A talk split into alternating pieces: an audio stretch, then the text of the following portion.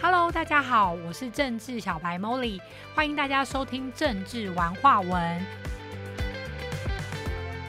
政治玩话文呢，希望用最轻松简单的方式带大家来了解政治。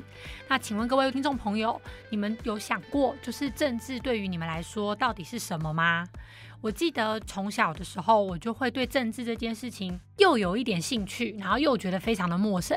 我记得小时候的公民课本里面有教政党轮替，其实对一个社会跟政治结构来说是比较好的。但我有印象，就是小时候可能我爸爸跟阿姨他们分别支持的政党不同，因为政党不同，然后当时在做政党轮替的时候，其实，在我们家也上演了一个政党轮替的大战。因为我爸本身是蓝营的嘛，阿姨是绿营的嘛，所以呢，他们就可能对于政见的想法，其实我听得出来，他们可能 maybe 对于两个人的背景或者是证件都不是很了解。就单纯只是因为一个是蓝的，一个是绿的，所以呢，他们就是会杠上彼此。然后我还记得陈水扁总统政党轮替的时候，就是我爸觉得很难过，但是我那时候就傻傻的回他一句说：“可是公民课本不是说就是政党轮替比较好吗？”然后我爸就一时很不爽，他就说：“小孩子懂什么啊？”然后就走了。那那时候当下，其实我会一直有一个感觉，就是我们台湾人，大家真的有人知道政治在干嘛吗？就是说，我们真的知道我们每一张选票的背后，它代表的意义是什么吗？好比说，里长的功能到底是什么？那民意代表的功能到底是什么？那市议员、立法委员、行政首长、各个部长，或者是总统，好了，到底功能是什么？那我选哪样的人，怎样的人格特质，配上这个位置？可以对我产生最大的效益，我有去思考过吗？还是我就单纯觉得像粉丝俱乐部一样，反正我就是看到这个人，嗯，演员很 OK，还不讨厌，或者他是我支持颜色的阵营，或者说是我爸爸妈妈叫我投他的，那我就做选择了。然后我选完了之后再来觉得，为什么我的生活没有改变，或是为什么我的薪水还是很少，为什么我的福利没有推动？因为我们忘了，我们没有发现，其实这是两件事。当我们投出的选票选出来的人，他所做的事，最后都会回到我们的身上。所以这个人他到底做了哪些事，对我们的社会福利或是整体规划，甚至未来建设，到底有没有想法，有没有计划，我们自己都不关心，却会在我们现在的生活上遇到挫折困难的时候，开始觉得为什么政府都不做事。为什么他们都听不到我们的心声？为什么都不帮我们解决问题？可是我们可能忘记回来看，我们自己有做功课吗？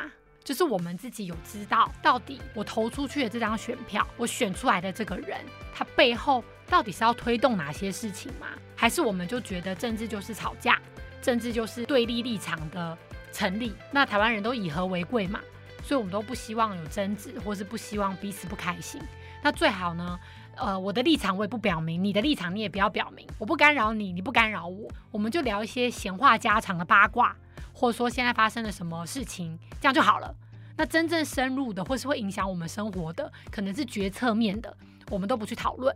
可是我觉得这样子内耗下去，其实对我们来说真的是蛮辛苦的，尤其是新一代年轻人，会开始越来越觉得好像未来没有希望。好像我看不到一个指标或方向，知道我到底可以往哪个方向去努力。那当然，台湾人都很努力啦。我觉得我们每个人各自在各自的领域跟专业上面都是非常认真、非常努力的，只是没有人在整合这股力量。我觉得台湾就好像是每一个旗子都闪闪发光，每一个旗都有它的功能。你说将军有将军的功能，卒有卒的功能，有没有炮有炮的功能，马的功能，但是没有人在下棋。我们不太知道我们可以怎么下，因为我们觉得我们的主权好像需要被允许，不管是被美国允许，还是被中共允许，还是被世界其他各个外交国家允许，只要不被允许，我们就没有被看见，所以我们就很没有安全感。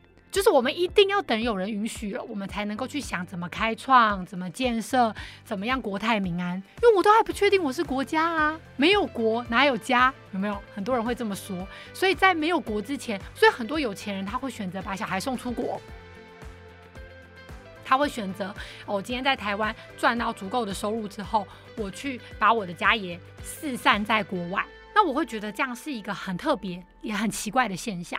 其实我们现在拥有的就已经拥有啦，好比我觉得主权是不需要谁来允许的。我有养三只猫，我的猫不会跑过来跟我说：“嗨，我是猫，我不是狗哦，我真的是猫，你有看到吗？”它不会，它就是猫，就是猫，只是一个称呼，只是一个表达。那我就会在想，我们呢，台湾人呢，我们可不可以已经是我们自己了？我们可不可以已经居安，而且不用再思维了？这么可爱一个快乐的小岛，没有任何证据可以证明这里不是天堂，而只是我们不会使用它而已。我们不知道怎么看待我们自己，原来已经这么丰盛，这么富足，已经足以让我们创造未来的十年。都可以是我们想要的样子，而不用谁来允许了。那我们这个节目，我也是觉得，既然我们要这么有自信、这么笃定的觉得我们知道未来的方向，那我们是不是就要先把现有的游戏规则了解清楚？现有的制度是什么？是过去什么样的累积让我们走到现在？那我了解了，我才有办法去改变未来，而不是过去我都不要看。然后我把所有的过去都当成敌人，都说哦你做不好，因为你哪里做不好，哪里做不好，所以我才要更好。可是我那背后的动力还是恐惧跟对立。如果我们可以是接受呢？如果我们可以是接纳呢？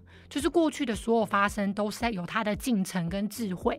我去了解了，诶，是怎样的时代背景，怎样的角度去发生这些事情以后，我都充分做了功课了。我理解了我的每一张选票对未来有什么影响。因为曾经他在过去造成了什么影响，我有参照组了。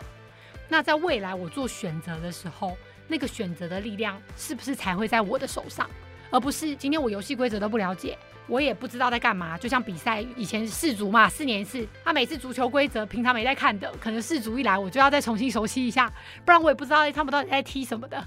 游戏规则我越了解，我才有办法玩得越开心。可是这个东西，如果我越不了解，我当然就一定是别人说什么，我跟着说什么；别人骂什么，我跟着骂什么。因为我根本就搞不清楚发生什么事啊！做这一系列的节目，最主要是我想透过我自己是政治小白，甚至曾经对政治也是非常冷漠，觉得啊跟我没关系啦，就是谁当都一样啦，就是真的没差的角度。重新想要把这样的权利拿回来到自己的手上，就是我想要去做功课，甚至我想要请很多专家学者，甚至不同党派的、不同位置的人来与我们聊聊，到底他的位置、他的角色在做些什么，让我们有了充分的知识，做了充分的功课之后，才会知道未来的方向，我们可以去哪里，然后我们可以怎么样去开创我们自己丰盛富足、主权拿在自己手上的。然后去往未来的一步一步前进。那也希望听众朋友可以很有耐心，当成是轻松，就是我们用好玩的心情去了解这些可能每天都发生在我们生活周遭的事情，到底跟我们自己有什么关联？原来我们是一个比我们自己更大的整体。今天我们就生活在台湾，所以我们关心台湾，台湾就会回来支持我们，因为我们是无法分割、无法切割的。所以当我今天敌对，那我收回来的也会是敌对。但当我今天愿意打开心，我去同理，我先去了解，我先去倾听不同的声音，那是不是有可能我的声音也同样会被听见？那我们才有可能做到真正打从心底的信任、跟团结、跟合作。这是我们做这个节目的原因。也希望各位听众朋友有耐心，跟着我们一集一集的学习。等我们成为专家学者了，我相信各位听众朋友也会更知道，原来你手上那一张票。就是最有力量的一票，因为那会选出我们的未来。其实政治真的应该要是全体人民有共识的一个结果，而不是只是。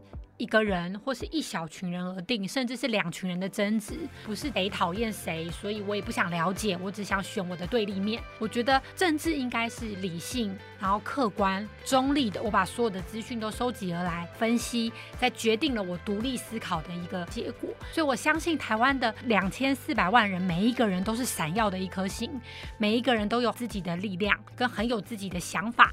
那我们花一点时间，有耐心去做很多的学习之后，可以让我们手上的这一张票，就是这么有力量的一张票，共创台湾的未来是非常有信心的。所以，只要我们可以做了那么多的学习以后，丰盛、美好、闪亮的台湾绝对指日可待。所以呢，我们就通过一集一集堆叠我们的能量，然后也让台湾可以开启更好的未来。最后，我想跟大家说，相信自己的声音，就是相信台湾的未来。我是政治小白 Molly，我们下一集再见喽，拜拜。